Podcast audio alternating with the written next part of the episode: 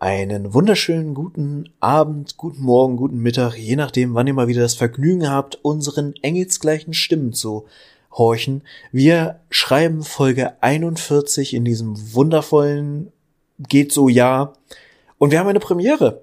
Denn das erste Mal, seit wir aufnehmen, sehe ich Chris beim Aufnehmen. Das wird bestimmt voll irritierend jetzt. Aber mal sehen, was dabei rauskommt. Ich freue mich. Chris, hallo, wie geht es dir? Hi Martin. Vielleicht kriegen wir es ja jetzt, also ich habe mir eine Webcam bestellt, es war ja Zeit, wir sind ja aber in Deutschland, das heißt, dass ich die noch nicht 2018 hatte, das wäre ja auch viel zu früh gewesen mit der Digitalisierung und der Te Technologisierung. Ähm, deswegen habe ich das jetzt nachgeholt mm, und bin damit ja auch schon noch relativ früh. Ähm, ich bin sehr gespannt, ob wir uns zusammenreißen können oder ob wir einfach nur, weil wir unsere dummen Gesichter sehen, gegenseitig uns einfach nur totlachen müssen die ganze Zeit. Vielleicht wird's ja dadurch diesmal eine wirklich sehr, sehr kurze Runde. Also unter einer Stunde peilen wir an. Meinst du, unsere Kommunikation wird jetzt viel effizienter, weil wir sehen, wann der andere so äh, ausgesprochen ja. hat und Körpersprache und so. Also man muss vielleicht dazu sagen, wir nehmen ja jetzt schon seit auch schon knapp ein Jahr auf, wenn man so die ersten Probefolgen mit äh, einrechnet. Und wir haben tatsächlich noch nicht einmal zusammen im gleichen Raum aufgenommen. Das lief bisher alles immer remote über Skype, Corona-konform natürlich. Und äh, die meiste Zeit davon haben wir uns auch nicht gesehen. Was man bei den ersten Folgen vielleicht auch hört, weil wir uns dann doch ein bisschen häufiger unterbrochen haben. Aber äh, deswegen ist es wirklich äh, interessant, diesen wunderschönen jungen Mann äh, zu sehen beim Reden. Äh, das ist sehr, sehr nett, dass du das machst. Das Problem ist, ähm, erstens muss ich das, muss ich das Kompliment zurückgeben und zweitens äh, stimmt es nicht und drittens, ähm, wie wird unsere Kommunikation ausschauen, wenn wir jetzt noch einen visuellen Trigger dazu haben? Weil wir haben uns ja jetzt über Zeit lang eingegroovt und haben quasi unsere Routine gefunden und wir werden jetzt ja ein bisschen rausgeholt, dadurch, dass wir uns jetzt sehen. Das ist jetzt ja quasi nicht nur, wir haben jetzt nicht nur ein Vier-Ohren-Prinzip, sondern wir haben jetzt auch ein Vier-Augen-Prinzip. Das kommt mhm. mit dazu. Und das könnte dazu führen, dass diese Podcast-Folge ganz anders wird. Aber dann bezeichnen wir sie einfach als Experiment und sind cool. Und machen es danach nie wieder? Na doch, na doch. Nein, wir sind immer Corona-konform. Wir, wir ähm, sind nicht im selben Raum. Ähm, manche Leute mögen jetzt sowas sagen wie, da kommt ja gar keine Teamstimmung auf. Ähm, ich bin es langsam leid, wenn die Kinder im Hintergrund rumtouren. Ist bei uns nicht der Fall. Wir kennen uns ja vorher schon und wir haben keine Kinder. Äh, außer dass da ein Hund im Sessel sitzt. Liegt. Sessel liegt, ja. Äh, das finde ich sehr, sehr, sehr, sehr cute und sehr, sehr putzig. Und kommen wir zu Tiertrivia. Nein, Spaß. ähm, wir haben aus der letzten Woche ein Thema mitgebracht, äh, welches wir letzte Woche nicht geschafft haben aufgrund eines unfassbar guten Rants. Äh, wir haben uns sehr, sehr hochgepeitscht gegenseitig. Das fand ich sehr, sehr gut. Ähm, und wollen quasi diese Woche ein paar leisere Töne anschlagen. Aber ich möchte dir zuerst eine Frage stellen. Wann war das letzte Mal, dass du explizit, unabhängig davon, dass du ein normales, normales, ein normales Sportset gemacht hast, also, dass du gesagt hast, heute mache ich mal Brusttrizeps oder ich mache meine Dreier-Kombo oder ich mache was auch immer, Wann hast du dich das letzte Mal wirklich nur auf deinen Arsch konzentriert?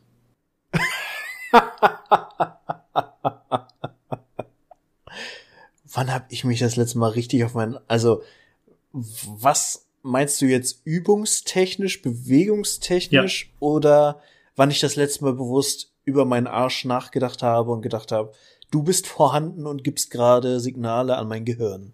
Fangen wir mit, fangen wir mit dem letzten an. Aber ich meine schon beides. Äh, tatsächlich am ehesten, als ich jetzt vor anderthalb Wochen in diesem, diesem damaligen Leben, als wir so 24 Grad hatten, wirkt gerade sehr utopisch, weil es einfach fucking schneit gerade, äh, habe ich tatsächlich meine Harley ausgekramt äh, und bin mit der das erste Mal gefahren dieses Jahr und habe mir im Winter hatte ich mir eine neue Sitzbank gekauft. Der Standard, also Harley kann vieles gut, bequeme Sitze gehört nicht dazu. Mhm. Und weil ich dann eine neue Sitzbank hatte von einem äh, recht guten Hersteller, ähm, ja, war ich, bin ich dann doch sehr bewusst durch die Gegend gefahren und habe gedacht, boah, das ist ganz schön bequem. Dein Arsch fühlt sich gerade richtig gut an. Und ja, also das war so der, der letzte Moment, wo ich sehr bewusst in meinem Hintern war. Mhm. Das klingt voll falsch. Nee, es klingt genau richtig. Äh, die Leute verstehen das schon. Aber ansonsten äh, bin ich vom Körpertyp her mehr in die nach vorne gebaut und weniger nach hinten. Das heißt, ich habe für meine sonstige Körpermasse relativ wenig Hintern, auch wenn ich trotzdem schon Komplimente dafür gekriegt habe. Mhm. Ähm, von daher, äh, ich neige aber auch nicht dazu, gerne so isolierte Arschübungen zu machen. Auch wenn es wahrscheinlich meiner Kniebeuge, die ja so meine Hauptübung äh, ist beim Training, äh, gut tun würde. Weiß nicht, ab und zu mal so ein bisschen Romanian Deadlifts oder sowas in die Richtung, aber so richtig bewusst isoliert mein Hintern trainieren tue ich selten. Okay. Aber du brauchst ja ein gewisses, also wenn du sagst, du bist eher nach vorne gewachsen, was den Körper angeht, brauchst du ja aber trotzdem ein gewisses Gegengewicht, was ja der Hintern wäre.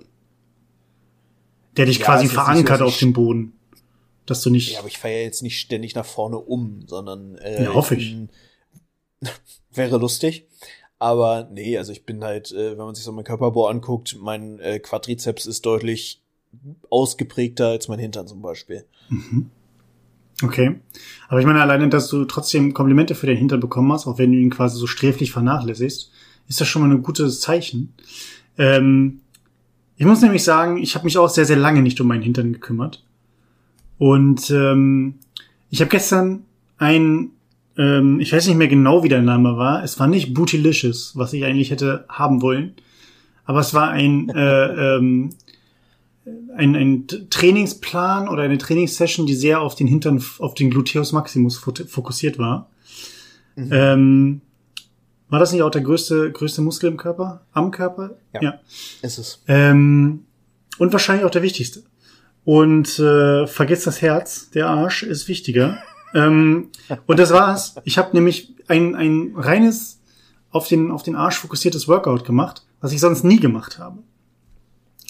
Und dadurch, dass ich die letzten anderthalb Jahre gar keinen Sport gemacht habe und eh zu einer Qualle geworden bin, ist es eher so, ich hatte schon ein bisschen Angst dann vorm Aufstehen am nächsten Morgen, also heute früh. Dass ich dann einfach mhm. sage, ja, dann, dann kommst du wieder die Treppen nicht hoch oder Treppen nicht runter und es tut weh. Gerade ich, mit so gewissen, gewissen Schmerz kann ich klarkommen. Irgendwie, wenn, wenn die Arme wehtun und ich mir irgendwie nicht die Hose richtig zumachen kann, damit kann ich umgehen. Aber Beine und Arsch war früher immer der Horror aus dem, aus dem Sport. Ähm, ja. Oder aus dem, aus dem Gym raus. Ähm, weil du halt immer gegangen bist wie so, ein, wie, so ein, wie so eine Giraffe, die gerade irgendwie aus der Mama rausgeplumpst ist. Und ähm, das ist schon ein bisschen Foreshadowing übrigens. Und ähm, da muss ich sagen, ich war ein wenig enttäuscht von mir. Weil dieses Booty-Workout, das war zwar gut und ich habe währenddessen schon echt auch ähm, öfter mal absetzen müssen. Aber der nächste Morgen war komplett Muskelkater frei. Und da muss ich sagen, das hat's mir so ein bisschen, dieses reine isolierte Workout hat's mir ein bisschen kaputt gemacht, weil ich mir sehr, sehr viel mehr Schmerz davon versprochen hatte. Mhm. Ähm, das heißt, ich werde jetzt höchstwahrscheinlich wieder zu meinem ähm, All-Around-Workout gehen, welches ich dann nicht durchziehen werde. Äh, selbstverständlich. Äh, wie sind da so deine Erfahrungen? Hast du schon mal so ein, so ein ich, ich mache YouTube-Video an oder auch einen, früher gab's doch diese, diese ähm, 80er Jahre VHS-Kassetten, wo, wo dann irgendwelche Workout-Leute irgendwelche Bewegungen gemacht haben und sowas in, in super, äh, super engen Outfits. Ähm, hast du dir sowas mal reingezogen und mitgemacht oder hast du dich immer dagegen gewehrt? Oh, äh, wenn überhaupt, dann mal so ganz rudimentär vor, sagen wir mal, ungefähr neun Jahren, da so in so einer Phase, bevor ich überhaupt mal angefangen habe, ernsthaft Sport zu betreiben, ähm, habe ich sowas mal kurzzeitig gemacht. Das waren dann mehr so Calisthenic-Geschichten. So von wegen ein paar Grundübungen, die dich dann irgendwann mal zu einem Masse abbringen wollen und so ein Gedöns. Mhm. Ähm, aber ansonsten am Anfang, als ich dann angefangen habe, ins Fitnessstudio zu gehen, habe ich natürlich, wie es halt jeder 0815 äh, Pumper am Anfang macht, äh, mit Bizeps, Trizeps, Isolationsscheiß viel gearbeitet, aber relativ schnell gemerkt, dass das einfach, also mir macht das keinen Spaß. Ich bin einfach mehr der, äh, ich habe mehr Spaß an Compound-Übungen und mhm. äh, bringt mir letztlich auch mehr. Also mein, meine Arme sind zum Beispiel deutlich mehr gewachsen, als ich angefangen habe, regelmäßig Klimmzüge und Ruderbewegungen und sowas zu machen und halt ne Bankdrücken, Überkopfdrücken, bla, als wenn ich da irgendwie 85 Millionen Curls mache. Also von daher nicht wirklich. Ich bringt mir wenig und ich habe auch meistens nicht so so Spaß dran. Mhm. Und das ist, also für mich ist es so, mir muss Sport halt Spaß machen, dann ist mir auch egal, ob es jetzt die effizienteste Methode für XY-Zielsetzung ist, sondern je mehr Spaß ich an was habe, desto mehr zieh ich halt einfach durch. Und letztlich, jede Art von Sport wird halt mit Konsistenz erst richtig gut. Ja. Ich war fasziniert, weil dieses, dieses Fitness-YouTuber, äh, ich zeig euch mal eben kurz, welches äh, Hit-Training oder was auch immer, oder auch nur die nächsten, wie ihr abends vorm Schlafen gehen nochmal irgendwie mit einem 5-Minuten-Workout oder 10-Minuten-Workout eure, eure Apps richtig stahlhart macht und so. Ich fand das immer witzig zu beobachten, wie das so über ein paar Jahre, hast es gewachsen und es kam immer was Neues dazu. Immer eine noch effizientere Methode, einen noch effizienteren Plan, den man aufstellen konnte und äh, die Zeiten wurden immer geringer man fing mal an mit, okay, das ist nur 30 Minuten Homeworkout. Dann warst du irgendwann bei 15, dann warst du irgendwann bei 10 und dann war so dieses, hey, no break, 5 minute Killer Workout. wo man sich mhm. denkt so, ja, also für die, für die Personen, die halt irgendwie von der Arbeit gestresst nach Hause kommen und sagen, ich will heute nicht, nicht nur irgendwie 800 Schritte gemacht haben, ähm, weil ich aus der Haustür ins Auto, äh, aus dem Auto ab zur Arbeit und dann wieder zurück, und dann am Büro, äh, Büroarbeitsplatz gesessen. Äh, für die ist das vielleicht ganz in Ordnung. Ich finde es nur, es hat, es hat so super Überhand genommen. Und ich habe zum Beispiel bei dem Workout, was ich gesehen habe, gemerkt, es hat, es hat irgendwie, es hat ja Spaß gemacht. Ich habe das ja auch nicht alleine gemacht. Aber es ist jetzt keine Sache, wo ich mich zu Hause hinsetze und sage, yeah, ich bin richtig pumped. Ähm, ich schmeiß mir mal kurz irgendwie die DVD oder die, die Blu-ray rein und dann mache ich irgendwie das, das Training oder ich mache mir YouTube an oder was auch immer. Und dann mache ich dieses, mhm. dieses Booty-Workout. Ähm, liegt aber vielleicht auch daran, wenn man sich selber ein bisschen schon ähm, über ein paar Jährchen so allgemein mit Sport befasst hat, selber Sport auch intensiver betrieben hat, dass man natürlich auch gar nicht mehr darauf groß angewiesen ist, auf irgendwelche großen, ähm, diese Übung machst du und dadurch brennt der Muskel dir richtig weg oder sowas, weil das heißt, da bist du selber drauf gekommen in den meisten Fällen. Mhm. Und ähm, ja, aber für Leute, die vielleicht gar nicht den Fokus drauf setzen, ist das schon in Ordnung, denke ich mal. Ja, ich glaube halt, also A, haben sie so einen psychologischen Effekt, solche Kurzworkouts, dass du einfach innerhalb von möglichst kurzer Zeit deinen Muskel so überreizt, dass du zwar nicht wirklich einen super krassen Trainingseffekt hast, aber es fühlt sich halt so an, weil der Muskel super erschöpft ist, weil er einfach total übersäuert sofort. Uh, und damit hast du halt bei vielen Leuten einfach dieses Gefühl von wegen, ja, ich habe was getan. Und am Ende des Tages muss man auch sagen, alles ist besser als nichts. So, wenn du fünf Minuten gemacht hast, ist es immer noch besser, als wenn du fünf Minuten nichts gemacht hast. Eben. Aber ich bin immer doch immer wieder bei Leuten rausgekommen, auch so in diesem YouTube-Game und äh, Guide-Game und äh, Influencer-Game bei Leuten, die sagen, hey, mach die Basics. So, das mhm. ist das, Butter und Brot, damit kommt ihr erstmal grundlegend überall hin und so, dann gibt's halt die Ausbrennmethode XY des Todes auf Doom. Die kannst du irgendwo am Ende mal machen, wenn du einen gewissen Trainingsstand hast. Aber erstmal ne, eine Kniebeuge, Kreuze im Bankdrücken, kannst du prinzipiell nichts mit verkehrt machen. Ja. Ja, du kannst schon ziemlich viel mit verkehrt machen, aber wenn du es halt vernünftig sauber ausführst, ne? Äh, ja. Ich meine, guckst du dir, was ist so dein Lieblings, deine Lieblings-Fail-Videos? Es gibt ja irgendwie diese Road Rages, oh. Instant Karma, äh, Gym Fails und was oder oder oder Funny Animal Fails und sowas. Was ist da dein Liebling? Oder was was guckst du am, am, am ehesten? Bei sowas bin ich meistens relativ zart beseitigt. Also ich finde so Versprecher oder irgendwelche Stream-Fails oder so ganz lustig. Mhm. Aber wo ich wirklich überhaupt nicht drauf kann, sind so diese Gym-Fails. Da gibt's manchmal ganz lustige, aber in dem Moment, wo irgendwelche Körperteile anfangen, in irgendwelche nicht natürlichen Richtungen abzustehen, finde ich nicht geil. Ja. Finde ich echt nicht geil. Muss ich auch sagen, das, da ist bei mir halt auch die Grenze. Ich kann das schon alleine nicht ab bei. Ich gucke zum Beispiel sehr, sehr gerne MMA. ähm, wenn, wenn man es dann irgendwo mal bekommt oder so eine Zusammenfassung sich auf YouTube oder so anguckt.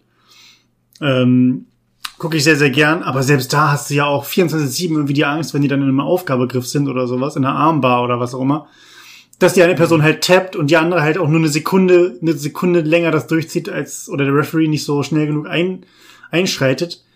Äh, und da denke ich mir auch mal so, das will ich, das will ich nicht sehen. Irgendwie, wenn ich mir einen Hollywood äh, Actionfilm irgendwie angucke, fällt mir hier gerade Dings ein.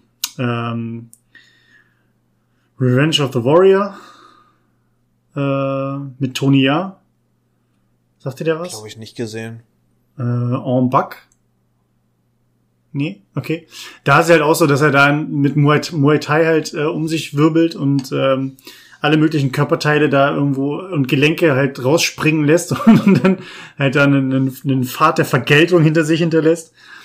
Ähm, das kann ich mir angucken, weil ich weiß, dass es halt irgendwie Hollywood-Gemache ist, ne?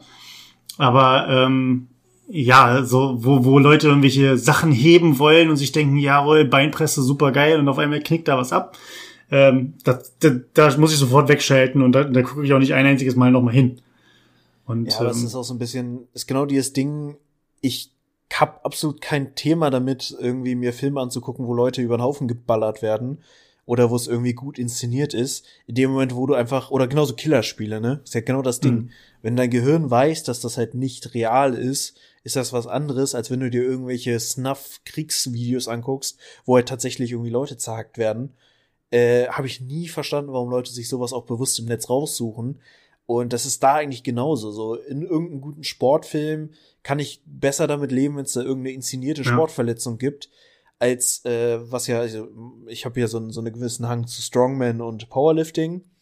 Und da siehst du halt ab und zu auch mal so Videos von irgendwelchen gerissenen Brustmuskeln oder sowas. Oh, das sieht so eklig aus, wenn sich so ein gerissener Muskel dann so zusammenrollt. Mhm.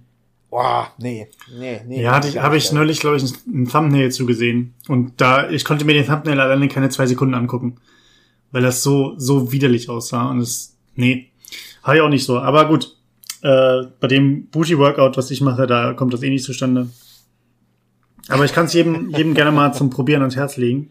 Einmal machen, selber äh, spüren, wie es brennt. Ich werde das heute, ich werde dem Ganzen wahrscheinlich heute oder die Woche nochmal eine zweite Chance geben. Ähm, oder vielleicht auch eine dritte, je nachdem. Und dann mal schauen, ob ich äh, die nächsten Tage einfach noch aus dem Bett komme oder ob mein Körper dann sagt, ha, jetzt, jetzt bist du am Arsch, jetzt. Äh, ist das ein YouTube-Video gewesen? Äh, ja, ich glaube. Dann können wir das doch einfach mal schön äh, gratis Werbung technisch in die Show Notes packen. Können wir, können wir gerne machen. Also ich glaube, die Person, die das Ganze macht, braucht das Geld nicht oder braucht äh, die, die Aufmerksamkeit nicht. Ich glaube, da ist äh, gerade von unserer Seite aus, da ist schon mehr als genug vorhanden. Aber äh, können wir gerne machen. Kein Problem machen wir schön so ein Community Call to Action und yes. schickt uns gerne eure Erfahrungen mit diesem Booty Workout. Schickt uns gerne eure Booties. Nein, Spaß. Das meinen wir nicht. mit vorher nachher mit, mit vor Ja, das gibt's auch bei den ganzen Videos. Immer die die die Leute, die dann sich ihren Arsch photoshoppen, klein oder flach photoshoppen, aber eigentlich die, die mega Kiste haben und dann danach sagen, okay, das habe ich nach nur zwei Wochen an, an äh, Squats rausgekriegt, wo du dir denkst, mhm, zwei Wochen an Squats, ja, okay. Das ist halt, I passt halt vorne und hinten nicht. Aber gut. Ja, das Internet. Das Internet ist ein schöner Ort. Schön. Ah, Martin, aber du wolltest mit mir, apropos pralle Dinge. Du wolltest mit mir über etwas reden, was ähm, enge Kostüme pralle Muskeln und was könnte man noch sagen? Pralle Action beinhaltet. Du wolltest mit mir über den äh, Zack Snyder Cut von Justice League reden. Ich muss sagen, es ist, es ist sehr schön, dein, dein, äh, jetzt habe ich das erste Mal dein offizielles Überleitungsface gesehen, wie du vielsagend in die Ferne starrst und dir eine Überleitung aus den äh, Dingens ziehst, aus den Fingern saugst. Das ist fantastisch. Äh, ja, tatsächlich. Und ich habe neulich dann auch so dabei drüber nachgedacht, hatten wir nicht sogar Justice League zusammen, also die, die ursprüngliche Version zusammen im Kino gesehen? Uff. Ich glaube ja. Ich meine, dass ich den einmal im Kino gesehen habe und einmal nur noch irgendwo bei mir zu Hause. Ja. Ich, mir ist nämlich so, aber ich meinte, ich glaube, die Situation gab es auch einfach öfter, dass wir zusammen im Kino waren, hinterher am, Hauptbahnhof standen und du äh, sehr grumpy gesagt hast, das war der schlimmste Film aller Zeiten und ich gucke mir nie wieder einen Superheldenfilm an. Das aber ging nach mir. Die Situation hatten wir mehrfach. Ja. Ähm, hast du noch irgendwelche Erinnerungen an Justice League? Äh, da, ich glaube, ich habe wie gesagt vor irgendwie so zwei oder drei Monaten noch mal geguckt, äh, aber nur so halbherzig. Ähm, ich weiß noch, dass Cyborg und Aquaman irgendwie nicht so richtig etabliert wurden, nur so reingeworfen wurden mit so ein paar Punchlines. Ah. Ähm, ja, Flash war immer noch derjenige, der halt irgendwie ein bisschen witzig dargestellt wurde. Oder einigermaßen witzig war, tatsächlich. Ähm, ja, und ich weiß noch, dass es halt irgendwie gegen, gegen äh, Superman ging und dass diese Szene vor diesem Memorial oder, oder dieser, dieser Gedenkstätte, wo er dann da hinkam, oberkörperfrei, alle ihn angegriffen haben und er sie halt alle nass gemacht hat. Daran kann ich mich nicht erinnern, ja. aber den, und es ging noch um so eine, so eine sich ausweitende Seuche, ne? Also so, so, so ein rotes, rotfeuriges Geglibber oder so. Ja, das war ja irgendwie diese komischen Vierecke. Ich weiß gar nicht, ob der Steppenwolf auch so drin vorkam. Ach, ich glaube ja. Das war, war der das? Ich war dachte, ja der, der, war aber Wonder Woman. Nee, nee, nee, das war schon äh, in Justice ah, okay, League. okay. Naja, aber ähm, das war ja so quasi die ursprüngliche Variante und ich mir war das gar nicht so bewusst, ähm, dass der also dass, dass es innerhalb von der Produktion von Justice League ja einen Regisseurwechsel gab und dass das ursprünglich halt ein Snyder-Film war, der aber aus irgendwelchen Gründen ähm, irgendwas, ich weiß nicht, glaube ich, sogar die Geschichte, dass seine Tochter sich umgebracht hat und er deswegen gesagt hat, er gibt das Ganze ab. Ich weiß nicht, was die Hintergründe sind. Naja, jedenfalls äh, hat das ja dann ein anderer Regisseur gemacht und Snyder hat dann, weil alle zu ihm gesagt haben, guck dir diesen Film niemals an, es ist komplett eine Misshandlung deines äh, ursprünglichen Konzeptes geworden, bla bla bla. Und ja, man muss auch sagen, also ich, mir ist ja nicht in guter Erinnerung geblieben, der Film, weil einfach sehr unrund, weil nicht gut erzählt, weil einfach manche Charaktere so random reingeworfen mhm. wurden. Und Snyder hat ja dann einfach mal so seinen Cut nochmal hinterhergeschoben und den hat er, das, das Ding lag wohl schon länger auf dem Tisch bei Warner und jetzt wurde das Ding halt mit, ich glaube, HBO, Streamingdienst, bla bla, wurde das Ding jetzt quasi so als der Aufhänger genommen. Und das Ding, also der Snyder Cut von Justice League ist jetzt einfach mal solide vier Stunden lang. Mhm. Na auch gehört, ja. Ich habe mir den jetzt an zwei Abenden angeguckt. Äh, ich muss sagen, er ist nicht schlecht. Er ist wirklich nicht schlecht. Aber halt auch ein bisschen too much. Also. Aber was macht, ich find's krass. was macht er denn besser? Also was ist denn, was, was ähm, führt er mehr Charaktertiefe ein, nimmt er sich mehr Zeit. Klar, obviously, du hast mehr Zeit insgesamt im Film, aber was ist denn genau der, der Selling Point?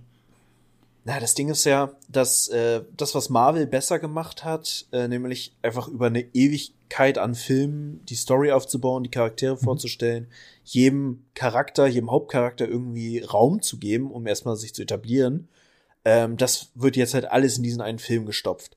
So, und alle Charaktere werden überhaupt mal vorgestellt. Man versteht, warum Cyborg irgendwie was Besonderes ist, warum er so ist, wie er ist. Flash hat tatsächlich mal ernstzunehmende Momente und ist nicht nur so ein äh, Running Gag am Rande. Und äh, speaking of Gag, es sind einfach nicht mehr diese verkackten, gewollten Wortwitze drin. Mhm. Also da war ja so ein ganz unangenehm cringiger Humor drin und der ist einfach komplett raus. Was diesem DC-Film viel besser steht, die ja eher so düster und und ein bisschen schwermütiger sind als Marvel zum Beispiel. Und das ist deutlich besser gemacht. Hm, meiner Meinung nach hätte man es auch irgendwie bei drei Stunden oder so belassen können, mhm. weil dann hätte man diese Story gut erzählt, weil irgendwann wurde dann nur so ein Bullshit-Bingo draus, dass man wirklich jeden Bösewicht für irgendeinen Folgefilm und jedes XY Easter Egg und äh, so, so potenzielle Fortsetzungen noch mit reingenommen hat. Okay. Aber unterm Strich muss man sagen, man kann sich das Ding mal angucken und es ist nicht auf Marvel-Niveau, aber es ist schon eine gute Unterhaltungszeit. Okay. Aber den gibt's jetzt nur bei Sky. Sky, okay. Dann wird's schwer für mich, den nochmal zu gucken. Hm. Ich mal einen Kumpel, glaube ich, mal fragen, ob wir den zusammen gucken können. Aber ähm, ja, das ist halt so, so die Sache, die war es nicht auch so, dass, dass Justice League vor Aquaman, vor Wonder Woman, vor diesen ganzen Einzelfilmen halt gekommen ist? So wie du meintest, es halt ja. das Problem war, dass Marvel das Ganze quasi andersrum aufgebaut hat. Ähm, und ha Ja, ja, hatte genau. Marvel nicht auch einfach eine ganz, ganz lange Anlauf, also war der, warte, war der erste Spider-Man mit Tobey Maguire schon eine Marvel-Produktion oder war das irgendwie so ein, hey, wir haben mal einen Spider-Man-Film gebastelt, aber da steht nicht groß Marvel Studios drauf? Ähm, ich glaube, Spider-Man war doch diese Geschichte, dass die Rechte lange bei Sony waren und deswegen Ja, Spider-Man gar nicht ähm, zum, zum MCU gehörte im ersten Schritt, sondern dann erst mit Avengers, glaube ich, Okay. Spider-Man tatsächlich oder so mit, sogar mit dem zweiten Avengers erst eingeführt wurde. Und äh, nee, ich glaube, der erste offiziell geführte MCU-Film, der so zu dieser ersten Etappe gehörte, war der Hulk, wo allerdings noch ein anderer Schauspieler dabei war. Edward Norton oder wer war das? Ja, genau. Das war ja drei, in den, letzten, in den letzten Jahren, also die, wer war denn das? Mark Ruffalo, Edward Norton, äh, Eric Banner und Lou Ferrigno irgendwann früher. Und dann gab es wahrscheinlich noch mal so zwei, drei Leute, die ich, die aus meiner Warte raus sind, ne? Oh, es gab irgendwann in den 90ern, sagte Rich Piana was? Äh, ja, das ist doch ein äh, Bodybuilder, oder? Oder ein Strongman? Äh, es gab, gab irgend, nee, nee, ein Bodybuilder ist inzwischen auch schon tot, ähm, der so, so ein richtig übertrieben aufgeblasener äh, Macker. Ähm, aber auch irgendwie eine interessante Figur. Naja, aber der hat tatsächlich mal in irgendeinem richtig schlechten 90er Jahre Marvel-Film äh, Hulk gespielt. Okay. Das du googeln, sieht super Panne aus. Ja, das Ding ist, da gab's ja, also da haben sie auch noch nicht mit CGI gearbeitet, sondern einfach die Person grün angemalt und dann gesagt, okay, du bist jetzt hier der Hulk. Das war bei Lou Ferrigno genauso. Den kennt Ja. man vielleicht noch aus, der hat mal eine Zeit lang den Nachbarn von Doug Heffernan in King of Queens gespielt. Ähm, wo sie auch immer den Scherz gemacht haben, mit Lou Ferrigno ist mein, ist mein Nachbar und äh, wenn ich den Müll nicht rausbringe, dann bloß nicht zum Hulk werden und so, ne? Also ähm, welche, welche schlechten, damals geilen Gags gebracht. Ähm, ja, okay, weil für mich zum Beispiel ja auch dieses, das ganze, mein erster Kontakt mit dem gesamten Superhelden-Universum war halt einfach nur über diese, über die ersten Spider-Man-Filme mit Tobey Maguire, weil ich selber auch mit Comics gelesen habe ich halt einfach nicht, ich war selber kein Comicsammler ähm, äh, und habe das alles quasi so gar nicht nachvollzogen und ähm, was war denn der erste DC-Film, der richtig rauskam? Na gut, die ganzen? Batman-Filme der 90er. Das war, lief schon unter. Ist, ist doch aber DC, also es Marvel Studios und DC Studios, oder?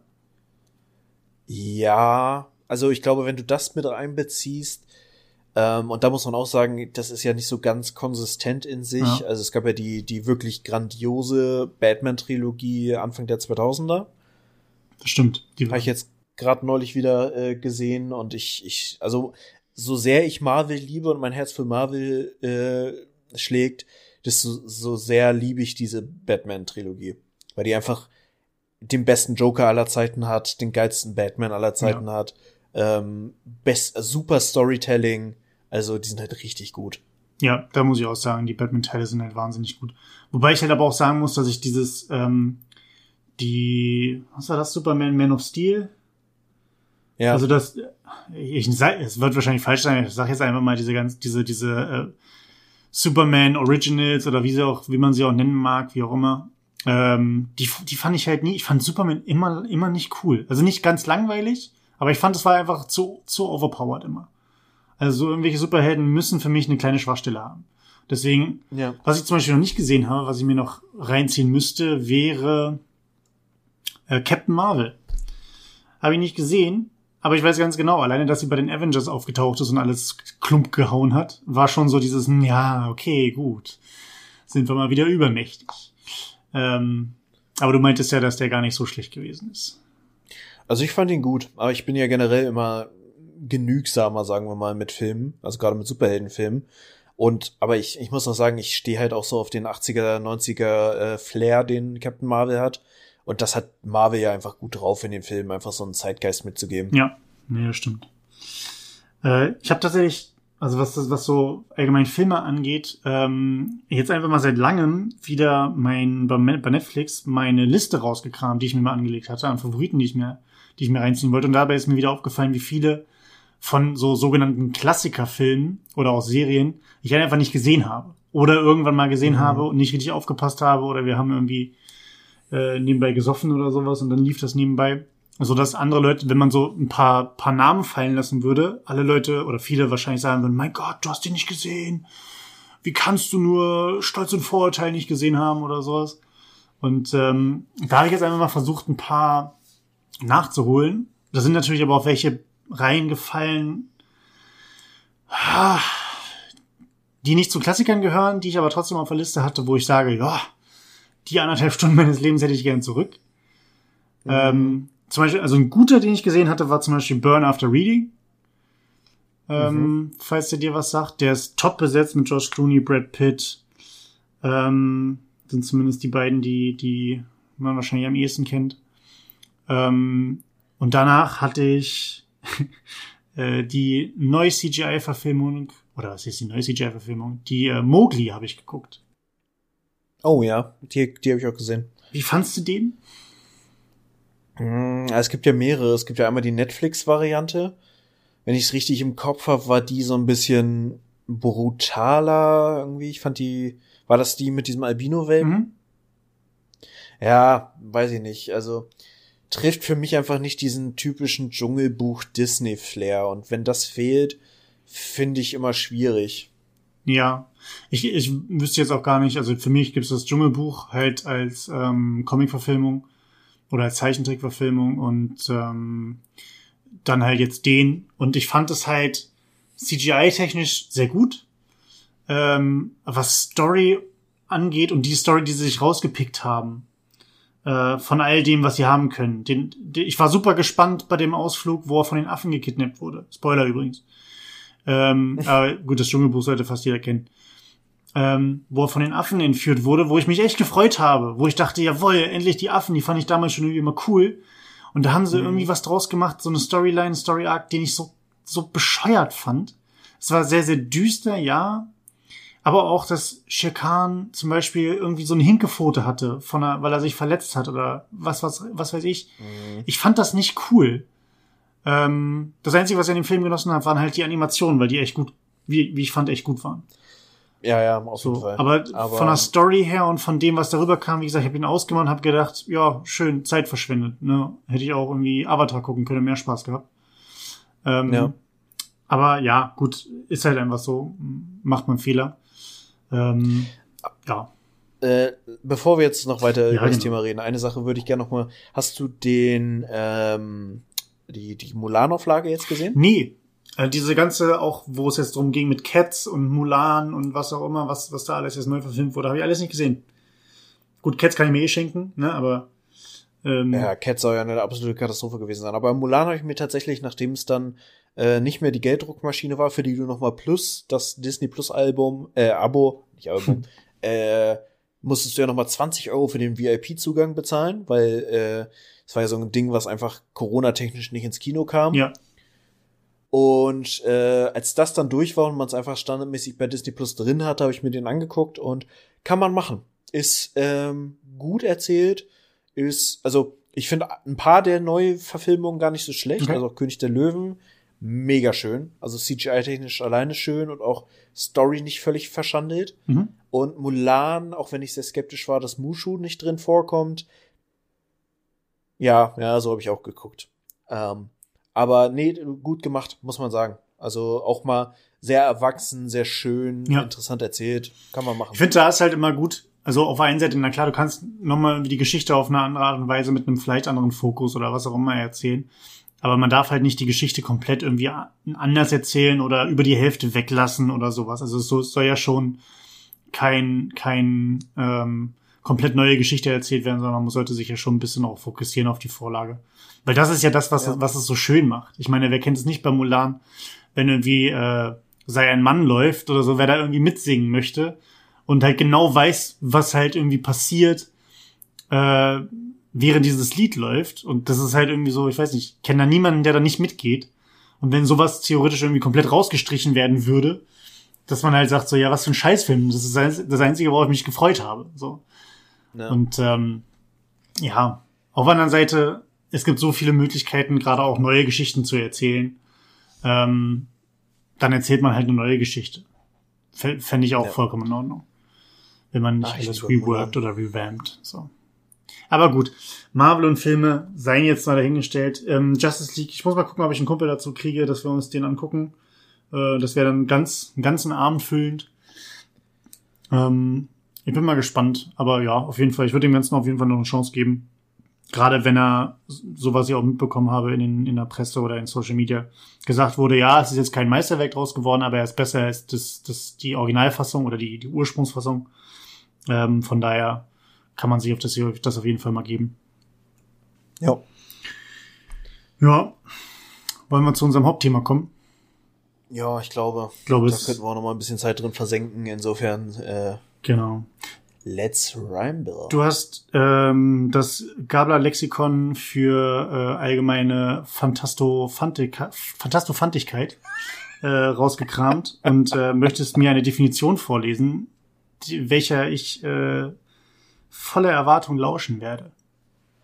Ja, das ist korrekt. Und ich muss sagen, ich äh, war mal wieder, also dafür, dass ich den Laden selber relativ oft zitiert habe in irgendwelchen Grundlagendefinitionen zu Uni-Zeiten, war ich ein bisschen enttäuscht von dieser Definition.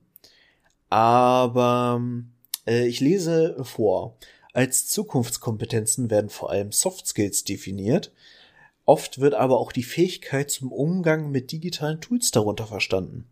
Zukunftskompetenzen sind zu unterscheiden in Hinblick auf die Ebenen ich als Persönlichkeit, Schrägstrich Mitarbeiter, Schrägstrich Führungskraft, Team, Gruppe, Abteilung und Unternehmen. Gut, ne, ist irgendwie Ebenenunterscheidung, bla bla.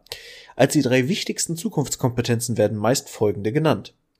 Empathie und Achtsamkeit, Lernfähigkeit und lebenslanges Lernen und Veränderungsbereitschaft und Fähigkeit. Okay.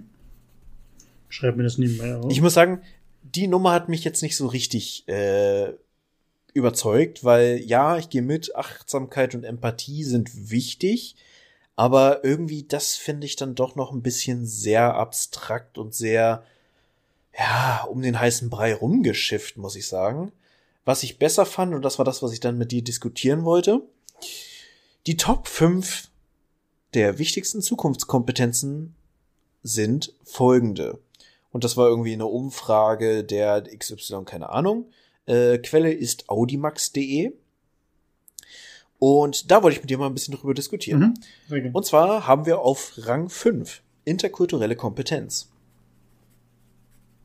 Interkulturelle Kompetenz, okay. Ähm, achso, wir gehen das jetzt so durch. Äh, und zu jedem ja. Ding sagen wir was, finde ich gut.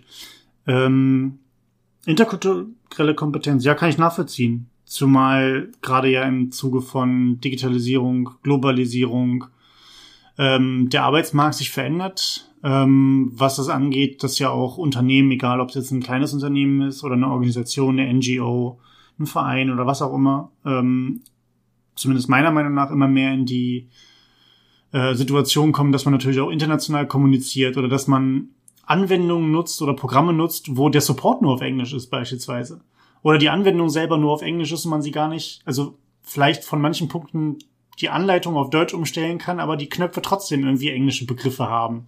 Äh, sowas mhm. wie äh, Anruf annehmen steht da nicht mehr, sondern da steht dann irgendwie Accept Call oder Decline oder was auch immer.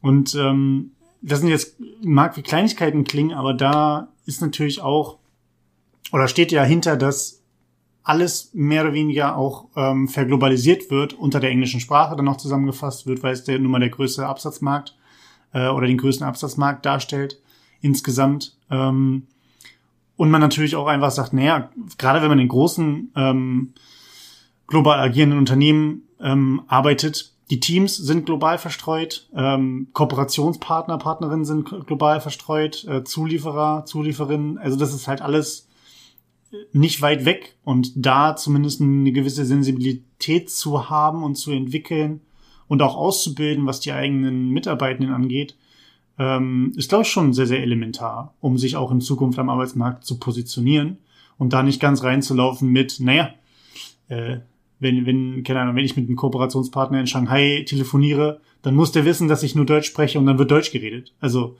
mhm. mit dieser Denke daran zu gehen, wo es ja gar nicht nur um Sprache geht sondern einfach nur um, ja. um Sensibilisierung dass es auch andere Menschen auf der Welt gibt.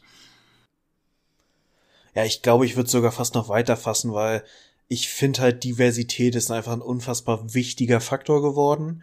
Und Diversität kannst du halt auf irgendwie jede mögliche, jeden möglichen Bereich irgendwie erweitern, weil du hast zum einen irgendwie natürlich interkulturelle Diversität, das heißt, du kannst mit Leuten aus unterschiedlichen Ländern und mit unterschiedlicher Herkunft zusammenarbeiten.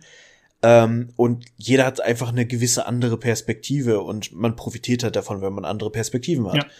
Aber das kannst du halt auch fachlich ausspielen und sagen, okay, du gewinnst nichts, wenn du irgendwie 20 Leute hast, die alles Gleiche gelernt und äh, erfasst haben und an, gleich denken, sondern wenn du einfach unterschiedliche Professionen oder Fachrichtungen versammelt hast, kannst du auch davon profitieren.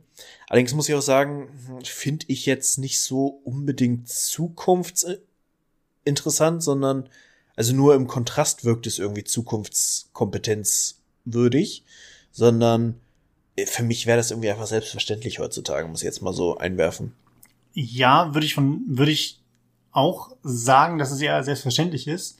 Glaube ich aber einen großen Teil von Unternehmenskulturen und auch von Mitarbeitenden äh, nicht erreicht oder nicht erreicht hat. Ja. Weil ja. die Notwendigkeit vielleicht nicht besteht, weil ähm, vielleicht auch ein gewisser ähm, Unwille da ist äh, zur Veränderung. Ähm, und wenn vor allen Dingen gerade von der, von der Unternehmensstruktur, von der eigenen, vom eigenen Anspruch und von der eigenen Sparte, die man sich sucht, äh, oder Nische, die man sich sucht, auch gerade drumherum geschifft wird, dass man es nicht braucht, ähm, dann äh, kann das natürlich auch ein bisschen untergehen. Auf der anderen Seite, so wie du meinst, man kann vielleicht, an meinem Beispiel zu bleiben, äh, dem Ganzen aus dem Weg gehen, um mit dem Kooperationspartner in Shanghai oder in Hongkong kommunizieren zu müssen. Da kann man sich vielleicht drum rumschiffen, indem man halt eine Position bekleidet, wo das nicht notwendig ist. Auf der anderen Seite ähm, kommen wir zu deinem Punkt, wenn es um, um ähm, Kultur, Kulturalität geht oder um, um Kulturen geht, die ähm, an einem Platz zusammenfinden, da sind wir ja drin und da sind wir ja schon seit mehreren Jahren drin, ähm, dass wir, dass wir ähm, interkulturelle Kompetenzen benötigen, um einfach auch in unserem Alltag mit dem Kollegen der Kollegin klarkommen die vielleicht nicht hier geboren ist. Äh, oder mhm. die vielleicht hier geboren ist, aber einen anderen kulturellen Hintergrund mitbringt. Und ähm, ich weiß nicht, ich, ich kann mich an so eine Diskussion erinnern, wo es dann darum ging, ob es in Ordnung ist, wenn der, der Kollege oder die Kollegin ähm, ihren Gebetsteppich dabei haben und ähm, ich weiß nicht, fünf Minuten, zehn Minuten ähm, zum Gebet rausgehen was ein Riesenaufschrei war mit, oh mein Gott, ja, aber dann muss es doch einen Ausgleich geben und wir müssen Räume dafür bereitstellen und was, wie soll das denn machbar sein? Also vollkommen unmöglich. Hat, hat sich, so wie ich es mitgekriegt habe, in super vielen Unternehmen so dermaßen etabliert über die letzten fünf bis zehn Jahre, dass es jetzt schon mhm. ähm, zur äh, zum, ja, zum guten Ton will ich nicht sagen, aber so zum, es hat sich halt eingeschlichen. Das ist genau wie wenn irgendjemand zum Rauchen rausgeht. Da fragt auch keiner nach, ja, ja warum geht er zum Rauchen raus? Und dann gehen halt irgendwie Personen halt in den, in den Raum und, und beten. Das ist dann halt in Ordnung und sollte dann dementsprechend auch ähm, in die Kultur mit einfließen. Und da sind wir an dem Punkt, selbst wenn du dich alles, was so ein bisschen außerhalb deiner Reichweite ist, wenn du dich da entziehst, kannst du dich aber genau diesem Prozess, glaube ich, nicht entziehen, weil das in ob du jetzt ein Tischler bist oder eine Schreinerin oder wie auch immer, oder ob du quasi in einem riesengroßen internationalen Konzern arbeitest, es kommt immer mehr. Es durchmischt sich einfach ja. immer mehr und du kannst dem quasi gar nicht entfliehen. Und äh, die, ich glaube, die meisten Leute machen schon oder haben schon mehr Kompetenzen, als sie sich selber zuschreiben würden. Ja. Ich, was ich komisch finde an diesem Ranking, ähm, weil das, was du eben genannt hast, trifft tatsächlich auch so ein bisschen den zweiten Platz der Kompetenzen, weil wir haben halt auf Platz fünf interkulturelle Kompetenz und auf Platz zwei die Fähigkeit, mit unterschiedlichen Menschen zu arbeiten. Und da muss ich sagen, ja, es ist ein bisschen anders gedacht, wenn man es irgendwie sehr genau betrachtet, aber im Grunde meint es ja irgendwie auch das Gleiche. Und interkulturelle Kompetenz und die Fähigkeit, mit unterschiedlichen Menschen zu arbeiten, ja, es sind ja letztlich irgendwie zwei Seiten der gleichen Medaille. So, du, das eine ist quasi einfach der direkte Zusammenhang und das andere ist das, wie ich irgendwie großflächig vielleicht auch äh, mein Produkt platziere, meine Dienstleistung platziere und so weiter und so fort. So, also das, das wunderte mich tatsächlich bei diesen Top 5 Skills. Ja. Aber Äh, das eine bedingt ja irgendwie auch das andere und umgekehrt. Meinst du vielleicht, dass mit diesem zweiten Punkt nicht ähm, nicht auf den Punkt Interkulturalität eingegangen wird, sondern eher auf dieses Thema interdisziplinäre Kompetenz? Also die Fähigkeit, interdisziplinär arbeiten zu können? Dass man, dass man weggeht von dem, was ist das für ein Mensch, mit dem ich arbeite? Ähm, und mehr hin zu dem, was ist denn die Funktion dieser Person, mit der ich arbeite und kann ich mit dieser Funktion und dem Menschen dahinter dementsprechend interagieren? Ah, weiß ich nicht. Also ich, ich hatte ja gerade schon gesagt, dass ich bei interkultureller Kompetenz generell auch Diversität mit rein denken würde. Und da finde ich halt auch irgendwie Diversität hat ja auch, setzt ja eine gewisse Toleranz mit, im Umgang mit anderen Menschen voraus. Und diese Toleranz führt ja auch damit, dass du mit unterschiedlichen Menschen arbeiten und umgehen kannst. Mhm. So, und also ich kann mir es am praktischen Beispiel ganz gut vorstellen, dass man eben auch immer gucken muss, hat man ein Team, wo du, keine Ahnung, zwei Leute hast, die richtig äh, durchpowern, 60 Stunden die Woche kloppen und die auch einfach in einer Lebensspanne sind, wo das einfach so der Hauptlebensinhalt ist. So wie ich zum Beispiel, also nicht, dass ich jetzt konstant 60 Stunden arbeiten würde, aber ich bin halt im Moment, das ist, ich bin berufs-, also relativ jung in meiner Karriere, ich habe keine Familie, ich wohne alleine. Das ist jetzt in Corona-Zeiten sowieso schon Arbeiten ist einer meiner Haupt äh, oder haupterfüllenden Punkte. So. Mhm. Und wenn du dann aber irgendwie wen im Team hast, der die irgendwie, keine Ahnung, Familie zu Hause hat, der sagt, okay, alles klar, äh, ich mache meine Arbeitszeit und dann ist halt auch Sense, dann will ich nach Hause zu meiner Familie oder ich muss halt auch mal meine Kinder betreuen. Das für sich hat ja irgendwie auch ein gewisses Konfliktpotenzial, wenn nicht alle quasi äh, mit demselben Wertesystem vorhanden sind. Das ist überhaupt nicht wertend gemeint. Das heißt, das eine ist nicht besser oder schlechter als das andere. Ganz im Gegenteil, meistens kommt man im Ergebnis sogar auf die gleichen Punkte raus. Aber das Miteinander ist dann halt nicht so einfach. Ja. Okay, also du würdest das quasi zusammenfassen, Punkt 5 und Punkt 2, hm, als einfach ein gar nicht mit dem Fokus auf dieses Interkulturelle, sondern einfach den Fokus auf das Arbeiten mit verschiedenen Menschen einfach allgemein. Unabhängig ist davon, ob es um den beruflichen Kontext geht, den äh, sozio soziologischen Kontext oder ethno-soziografischen. Äh, ja, nehmen wir so. Ähm, den Kontext, ähm, ja, könnte, könnte man so machen. Also na, wenn nach dem Gesichtspunkt würde ich Punkt zwei auch nicht so richtig äh, als eigenständigen Punkt sehen. Aber na gut. Ja.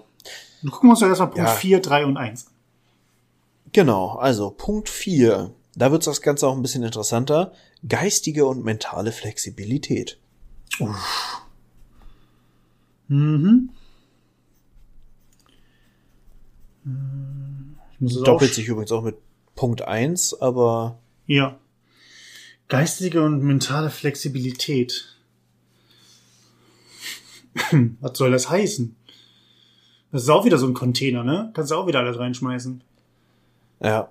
Also geht's jetzt darum zu sagen, nee, du musst ähm, dich auf neue Situationen einstellen können, also eine Art Problemlösekompetenz ähm, oder eine Problemerfassungs- und Lösekompetenz. Ähm, geht es darum, dass du lebenslanges Lernen mit reinpackst und sagst, naja, was ja im Endeffekt fast das gleiche ist, nur du siehst irgendwas, ähm, wo du keine adäquate Lösung parat hast und wirst dann dementsprechend, ist dein, dein Mechanismus, ähm, neue Dinge zu lernen, um das Problem, welches, auf welches du gestoßen bist, lösen zu können. Ähm, oder ist halt ja, sowas, ist sowas gemeint mit, arbeite von wo du kannst. Ähm, wenn du das was was wir oft oft äh, Mike hatten, dieses Thema, ähm, man hat zwar eine, eine Berufsbezeichnung, aber man wird trotzdem mit Aufgaben vollgeballert, die so divers sind, dass man sagt, naja, eigentlich mache ich im Endeffekt alles. Mhm. Könnte halt auch sein, dass das eine, eine was verlangt wird, ne? dass man so eine eierlegende Wollmilchsau ist. Ja, ich weiß nicht. Also ich muss sagen, ich finde es zunehmend unbefriedigend, was dieser Artikel mir jetzt gerade ausspuckt. Ja. Es gibt übrigens auch Erklärungen und die Erklärung sowohl zu dem Punkt 4, geistige mentale Flexibilität, als auch Punkt 3, im Moment nicht ganz einfach der Begriff, Querdenken, Mhm. äh, sind dann in der Erklärung wieder zusammengefasst, sind entscheidend, denn diese Skills machen uns, unser Menschsein aus.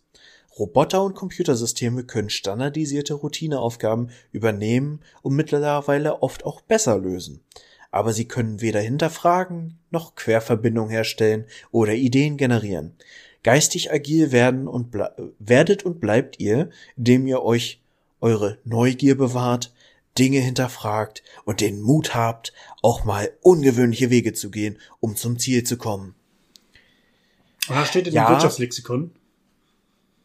Ja, na gut, audimax.de. Also Audimax.de. Okay. Ähm, ja. Ist im Endeffekt, im Endeffekt, also je nachdem, wie man darauf eingestellt ist, ne? Ähm, können wir kurz einen kleinen Ausflug machen. Wie stehst du zu dem Thema künstliche Intelligenz? Glaubst du, dass die künstliche Intelligenz genau diese Themen mit Querdenken und geistiger Flexibilität und ähm, mutig sein und keine Routineaufgaben übernehmen, sondern komplexere Systeme durchdenken, ähm, dass uns das die künstliche Intelligenz ermöglichen wird? Oder dass wir diesen Punkt nicht erreichen, sondern dass der Mensch quasi immer noch eine entscheidende Rolle in diesen äh, Innovations- und Denkprozessen äh, einnimmt? Das ist eine gute Frage, die ich im Moment tatsächlich auch. Ähm, ich habe mir neulich einen Vortrag oder eine Vortragsreihe zu so ja allen möglichen Personalthemen äh, angeguckt und da war unter anderem auch ein Impulsvortrag von einer Agentur, die ja im Prinzip künstliche Intelligenz und Quantenphysik als äh, Lösung vorgestellt hat für Recruiting und Matching-Szenarien. Und ich muss sagen, also ich bin fester Überzeugung, so diese Automatisierungsgrundregel, äh, alles, was du regelmäßig immer wieder machst, machst du in ein paar Jahren nicht mehr, Mhm. ist so ein Maßstab geworden, wo ich voll mitgehe und sage, ist Realität. Ja. In dem Moment, wo du saubere Trigger und einen sauberen Prozess äh, definieren kannst, kannst du es automatisieren. Ja. Wo es aber halt echt ein bisschen im Moment auch mein Vorstellungsvermögen noch übersteigt, ist, wenn du einfach sagst, du schubst ungefilterte, unstrukturierte Daten in ein System und es spuckt dir irgendwelche Ergebnisse aus, wo du nicht, also wo, wo ich nicht einfach nachvollziehen kann, okay, auf welcher Basis ist das jetzt entstanden?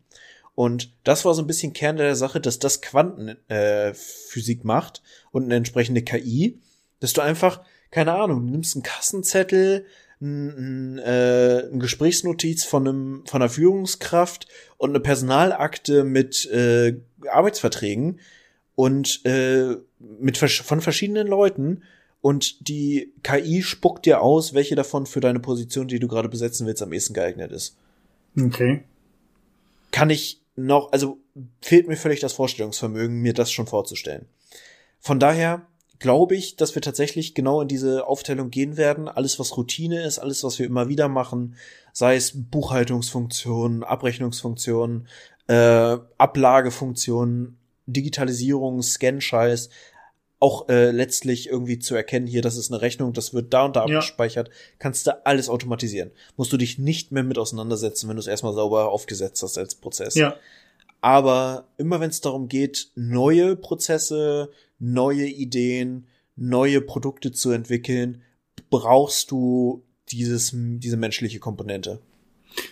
Das glaube ich auch. Also ich, ich bin jetzt nicht im Thema drin, aber war das nicht auch mal so, dass man, oder das ist wahrscheinlich auch so, dass man ja natürlich Algorithmen und, und äh, künstliche Intelligenz dazu benutzen möchte, auch zum Beispiel Marktforschung zu betreiben oder auch zu gucken, was ist das Produkt der Zukunft für mich selbst.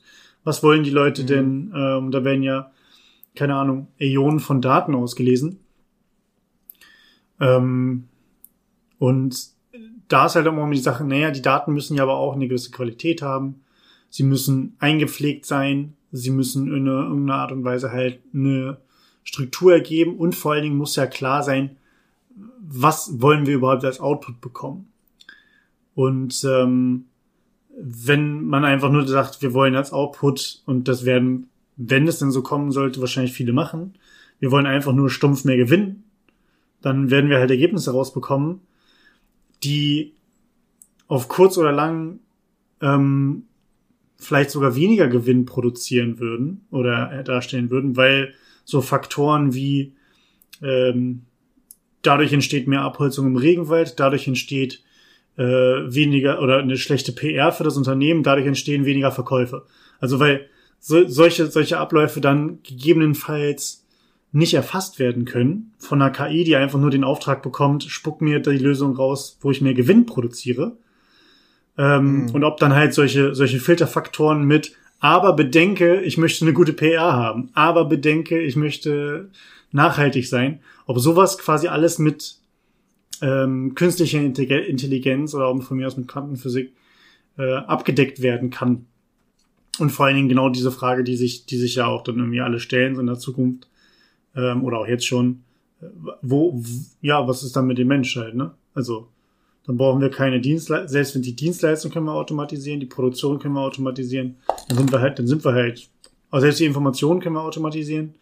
Und ja, dann haben wir den Wally-Effekt, ne? Dann sitzen wir alle in unseren komischen aufge aufgeblasenen äh, Sesseln und äh, fahren irgendwo hin und ja, produzieren wahrscheinlich einfach ja. Kinder, die wir nicht ernähren können und naja, dann sterben wir halt. Aber gut, ähm, der, da kommt wieder der Kulturpessimist. Da kommt wieder der Kulturpessimist. Äh, Sehe ich aber nur anhand von Wally. Ich finde Wally, Wally negativ, den Film. Aber gut, lassen wir das.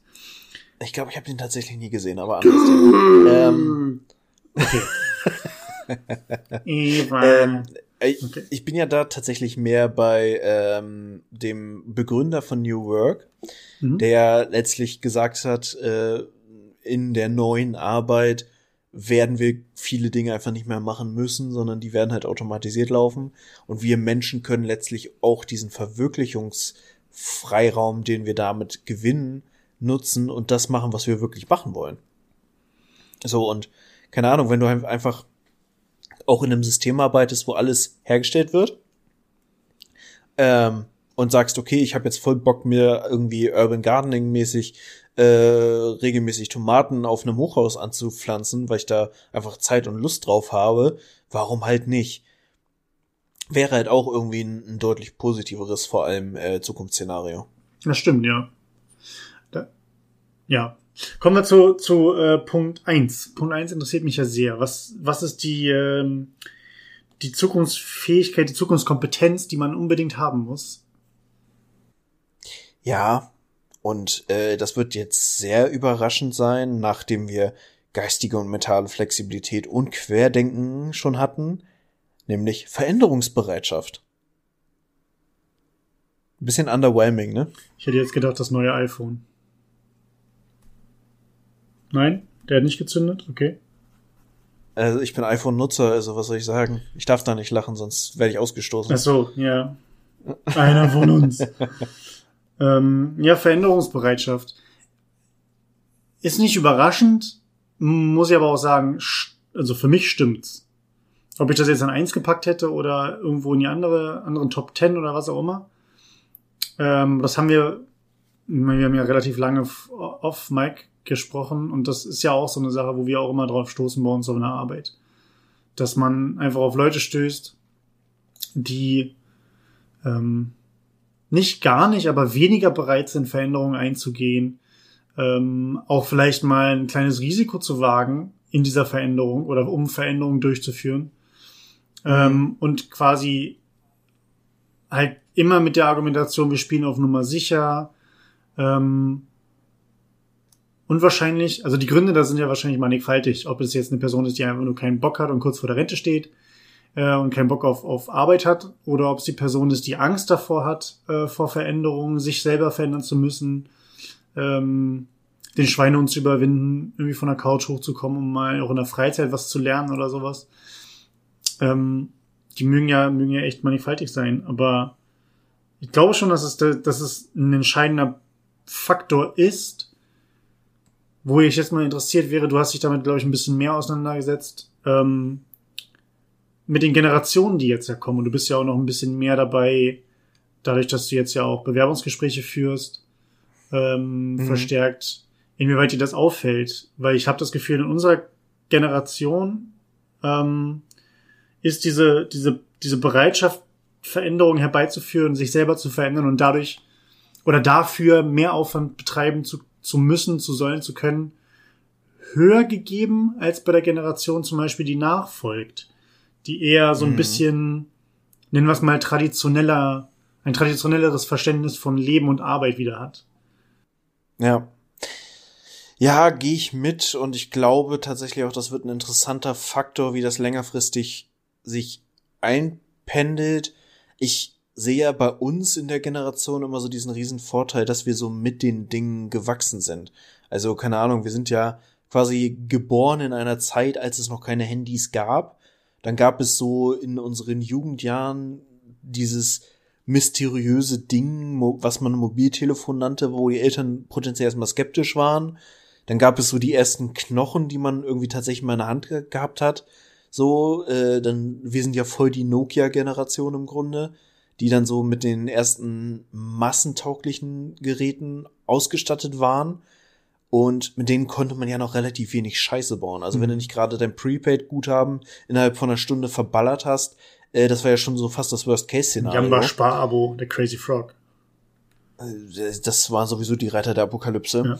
Ähm, aber so Smartphone und alles bietet ja einfach so einen krassen Spielraum, zeigt gleich aber auch immer ein sehr geführtes NutzerInnen äh, Erlebnis, weil eine App führt dich meistens relativ straight durch einen Prozess, der sehr in intuitiv ist. Mhm. So, und dieses, sich ein Programm selbstständig zu erarbeiten, Wege dadurch zu erarbeiten und so, wird da ja gar nicht mehr unbedingt gefördert. So, und das ist so ein bisschen, ich bin gespannt, wie das so weitergeht. Mm, aber grundsätzlich glaube ich auch, dass, ich meine, da ist Veränderungsbereitschaft und überhaupt diese Bereitschaft erstmal zu haben und auch zu fördern, ist ja wieder der Punkt, wo man sagen könnte, es menschelt sehr. Weil das ist, wenn der Mensch nicht mit dem Kopf dabei ist und auch einen Sinn darin sieht, sich zu verändern, dann kommt halt auch einfach kein, kein Bewusstsein dafür auf und keine Bereitschaft dafür. So, dann kannst du die, dann ist alle Mühe, die danach folgt, ja. vergebens. Da kannst du ja, Informationen und alles irgendwie reinstecken. Es wird nie fruchten. Ja. Was ich halt krass finde, ähm, und aber so, das ist halt so dieses, deswegen finde ich die Liste auch sehr unbefriedigend, weil alles davon kannst du halt immer sehen als ja, das macht dich bereit für die Zukunft, aber alles davon ist auch irgendwie notwendig. Und äh, ich habe heute ein kurzes Telefonat geführt. Die Dinge, mit denen wir heutzutage arbeiten, wie Microsoft Office, wie Teams, wie alle möglichen anderen Produkte, die haben so eine Entwicklungsgeschwindigkeit. Mhm. So gerade Teams ist in den letzten Monaten, da guckst du zwei Sekunden nicht hin und schon hast du irgendeinen neuen Button. Ja oder irgendeine neue Funktion. Und so dieses, was du früher hattest, du hast Leute auf ein Produkt geschult und deren Wissen war dann erstmal für fünf bis zwanzig Jahre okay. Und danach gab es dann mal vielleicht eine Veränderung, die wieder alles über den Haufen geworfen hat. Das kannst du ja gar nicht mehr machen. Nee. So, das, das, du musst die Leute immer drauf schulen, dass sie sich mit den Prinzipien auseinandersetzen und die verstehen. Und das ist ja letztlich die hohe Kunst. Weil du kannst nie einen Status quo so aufarbeiten, dass jeder es versteht, weil der Status quo so ständig im Wandel ist. Ja. Und das ist, weiß ich nicht, ich finde diese Liste mal wieder sehr wirtschaftstypisch. Da hat sich jemand jetzt sehr schlaue Wörter ausgesucht, die aber im Grunde keine tatsächliche Handlungsempfehlung mit mhm. sich bringen. So, wie, wie soll ich das irgendwem beibringen? Das ist alles was, was du im Kern hast oder dir intrinsisch motiviert äh, aneignest oder halt nicht. Ja. Ja, es sind halt, es sind halt wieder Begriffe, die einfach in den Raum geworfen werden. Und ähm, da wird dann versucht, dass jeder, jede Person sich selber da die Interpretation raus, rauskramt. Ähm, ich stelle mir da gerade so jemanden vor, so, der bei irgendeinem Seminar äh, als, als Speaker oder Speakerin vorne steht und äh, sagt, naja, sie müssen Veränderungsbereitschaft zeigen. Das ist das Nummer eins Tool, um in der Welt zu bestehen. Und äh, da sitzen dann irgendwie 200 Leute in irgendeinem Hotelforum ähm, oder in einem Hotelfoyer und, und äh, nicht im Foyer, im Hotelforum und äh, nicken und im Endeffekt hast du 200 unterschiedliche Meinungen und Gedanken, wie das Ganze ausschauen soll. Und ähm, ja. es heißt ja nicht, dass wenn jetzt sich eine Person oder wenn wir beide uns jetzt hinsetzen würden, wir würden da irgendwelche Handlungsempfehlungen schreiben, dass das vollkommen richtig wäre. Aber es wäre zumindest mal ein Ansatz. Und ich glaube, das ist auch eine Sache, ich weiß nicht, wie es dir geht, das ist, das, das geht mir zumindest auf der Arbeit so.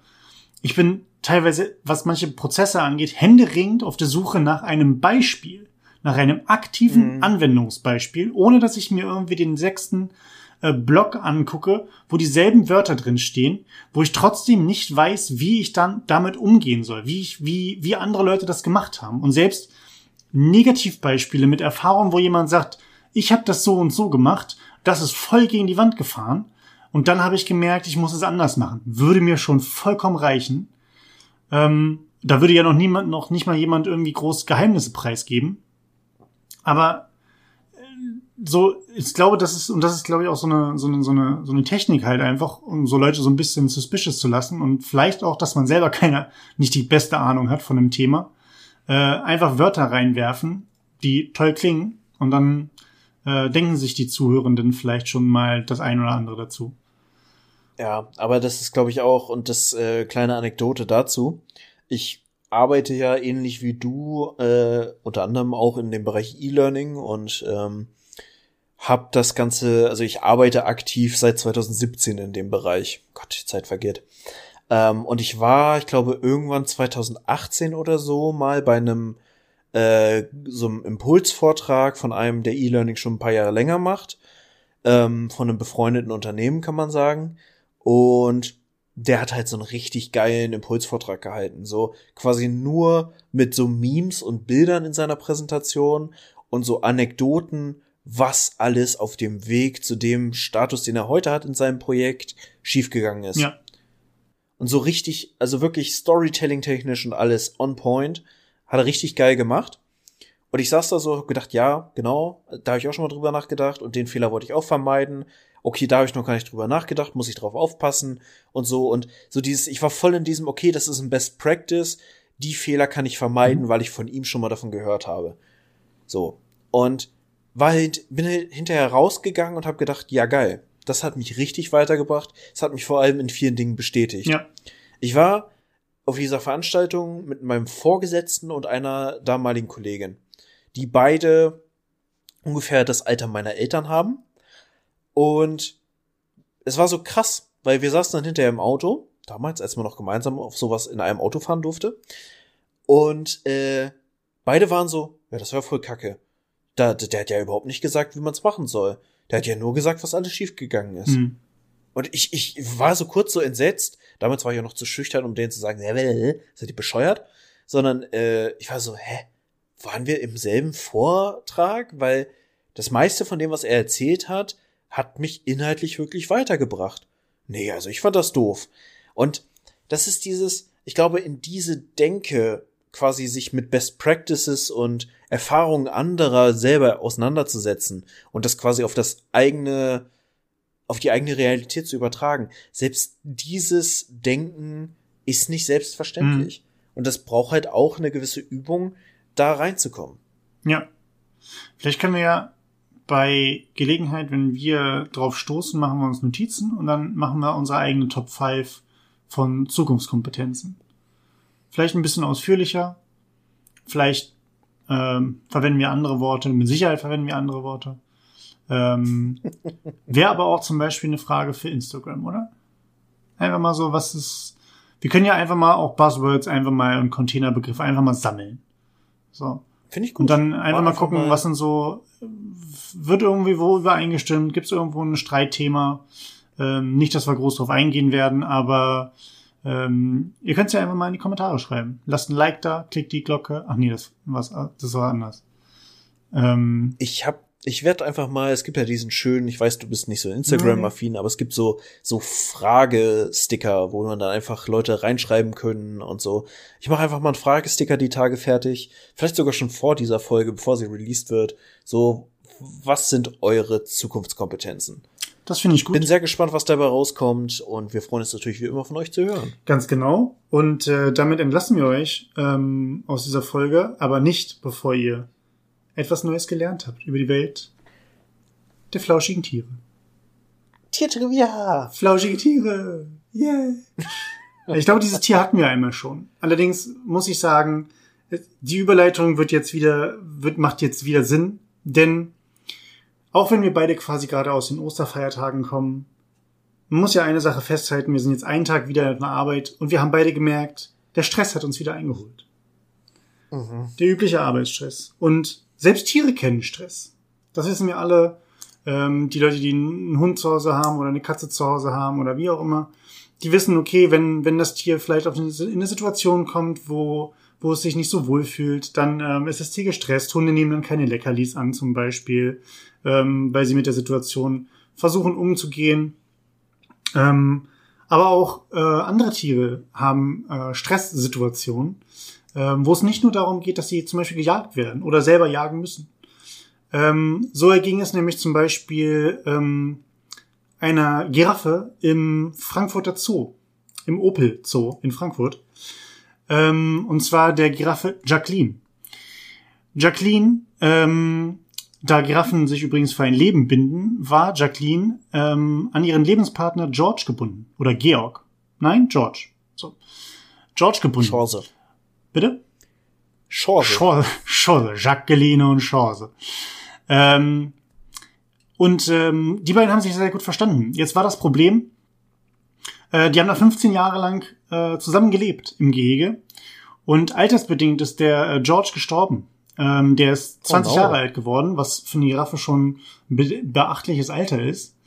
Ähm, und Giraffen sind sowieso von Natur aus schon diejenigen, die schlafen nicht lange. Erstens schlafen sie oder dösen sie oft im Stehen.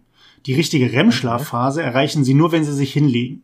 Das heißt, die dösen mal für eine Stunde, ähm, aber wenn sie wirklich schlafen wollen, dann müssen sie sich hinlegen. Und das machen sie aber so selten, weil sie dann natürlich anfällig sind. Die brauchen ein bisschen mit den langen Beinen, bis sie wieder oben sind, weil die ihre Beine und auch ihre Köpfe äh, mit großer Schwungkraft äh, schwingen, um sich zu verteidigen. Und mhm. Giraffen, selbst wenn sie in der REM-Schlafphase sind, ähm, also auf dem Boden liegen, schlafen Giraffen maximal vier Stunden am Tag. Das heißt, mhm. ähm, da wird mal so zwei Stunden am Stück oder drei Stunden gepennt und eine Stunde wird gedöst im Stehen. Und dann ist der Giraffentag vorbei. Jetzt aber das Interessante. Ähm, auch Tiere brauchen genügend REM-Schlaf, um funktionieren zu können, genau wie wir Menschen. Und Jacqueline war allerdings aufgrund des Ablebens von George so traurig, dass sie drei ganze Wochen sich nicht einmal zum Schlafen hingelegt hat. Die hat drei mhm. Wochen maximal im Stehen gedöst und äh, das Besondere dabei ist, es gab schon mal einen Versuch, da haben ähm, Forscher Ratten ähm, die REM-Schlafphase immer wieder unterbrochen bzw. verboten. Die sind nie in diese REM-Schlafphase gekommen, sondern auch quasi immer nur in so einen Döszustand oder Dämmerzustand. Und die sind nach ähm, drei bis sechs Wochen einfach verstorben, weil sie halt einfach nicht genug Schlaf mhm. bekommen haben. Und die hat, die hat das aufgrund ihrer, äh, ihrer Trauer um, den, um ihren Lebenspartner ähm, drei Wochen quasi einfach aus Empathie oder aus Trauer dementsprechend einfach durchgezogen. Ähm, und das fand ich, fand ich erwähnenswert, weil nicht nur, dass Giraffen sich äh, ein Leben lang binden, sondern ähm, dass sie auch Stress fühlen, dass sie Trauer fühlen und dass sie dann dementsprechend eine Reaktion nach sich ziehen. Das fand ich sehr interessant. Mm, mega. Ich muss sowieso sagen, ich habe gerade festgestellt, dass ich sehr wenig über Giraffen weiß. Abgesehen davon, dass sie irgendwie Flecken haben und lange Hälse. Und, und auch da Fleckenmuster, es gibt sehr, sehr viele verschiedene Flecken, aber das kann man sich bei YouTube an, äh, bei YouTube, bei Wikipedia mal angucken. Ähm, Glaube ich, acht bis zehn verschiedene Fleckenmuster. Natürlich sind die Fleckenanordnungen selbst immer individuell, wie ja die Zebrastreifen oder der Fingerabdruck bei uns. Aber mhm. ähm, von runden Kreisen, von mehrfarbigen Kreisen, von wirklich undefinierbaren Flecken zu Gittermustern gibt es äh, bei Giraffen auch sehr, sehr viele Unterschiede. Sehr, sehr interessante Tiere. Und ähm, ja, jetzt haben wir wieder was gelernt. Hm, spannend. Mensch, äh, du hattest gesagt, du hast eine kurze T-Trivia heute, richtig viel Informationsgehalt. Hättest du auch, hättest du drei Wochen mitfüllen ich hätte, können mit den ganzen ich, ich kann. Wendungen. Also, vielleicht, vielleicht machen wir, vielleicht machen wir eine Auskopplung.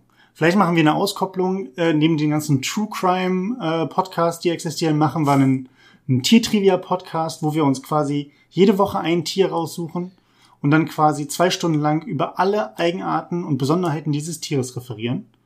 Und ähm, dann sind wir der Educational Podcast. Mega. Ja. Achtet auf uns, wir werden bald überall sein. Wir werden bald überall sein. Projekt 2, 3, 4, alles in der Laufbahn. Nicht in der Laufbahn, in der, wie heißt das? Im, im Abschussrohr. Nee, wie heißt denn das? Im Lauf? Im Lauf. Mir fällt es gerade nicht ein. Im Lauf. So, im Abschussrohr. Genau. In dem Sinne, Leute, haut rein. Viel Spaß. Leute, wir hoffen, es ist besseres Wetter, wenn ihr das hier hört. Äh, wir sind auf jeden Fall immer im Herzen bei euch und hoffen, dass euch trotzdem warm ist, auch an kalten Tagen. In diesem Sinne, wir haben euch lieb. Wir hören uns in der kommenden Woche wieder. Bis dahin, haltet die Ohren steif und tschaußen.